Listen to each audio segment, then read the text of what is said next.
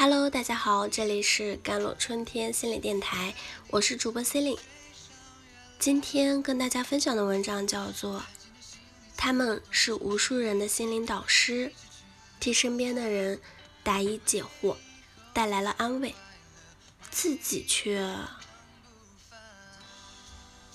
你知道什么是外向孤独症吗？准确点来说，应该称作外向的孤独。这一类人在日常生活中往往很善于交际，也有很好的人缘，在大家面前总是喜笑颜开、轻松开心的样子。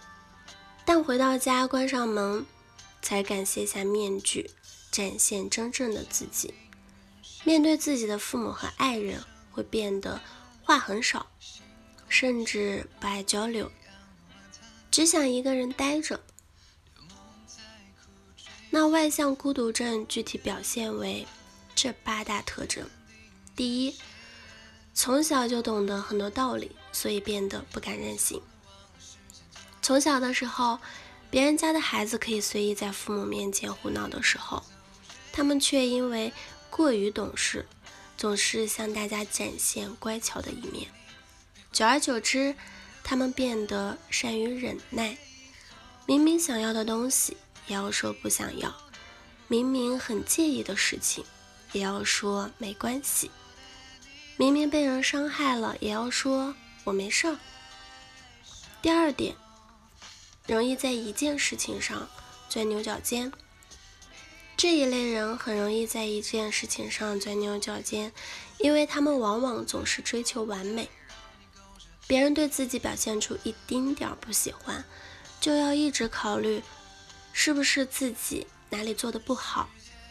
无论是工作上还是感情上出现问题，先往自己身上揽责任，觉得都是自己的错。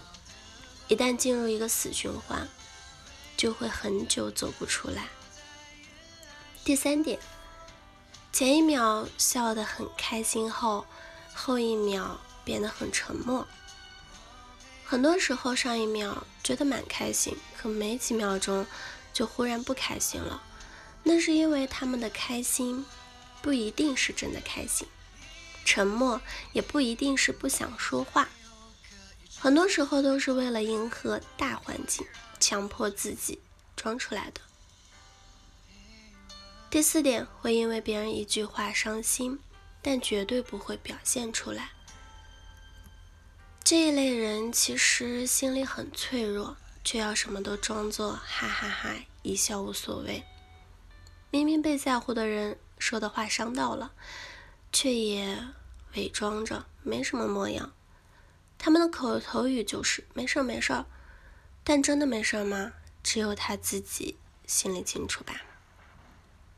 第五点，渴望一个真正懂自己的朋友或爱人，但总是遇不到。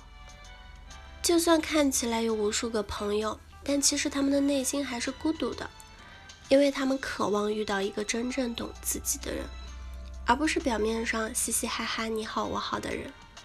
可是他们知道，遇到这样的人太难了，于是他们渐渐学会了封闭自己，不再抱着期待和热情去生活。第六点。自己的情绪总是容易被身边的人控制，因为总是多愁善感，总是在乎周围的人的情绪，所以他们自己的情绪也很容易被身边的人影响，会因为和身边的人发生一些不愉快，整个人都陷入了低落的情绪，难以自拔。第七点，遇到什么样的人就讲什么样的话。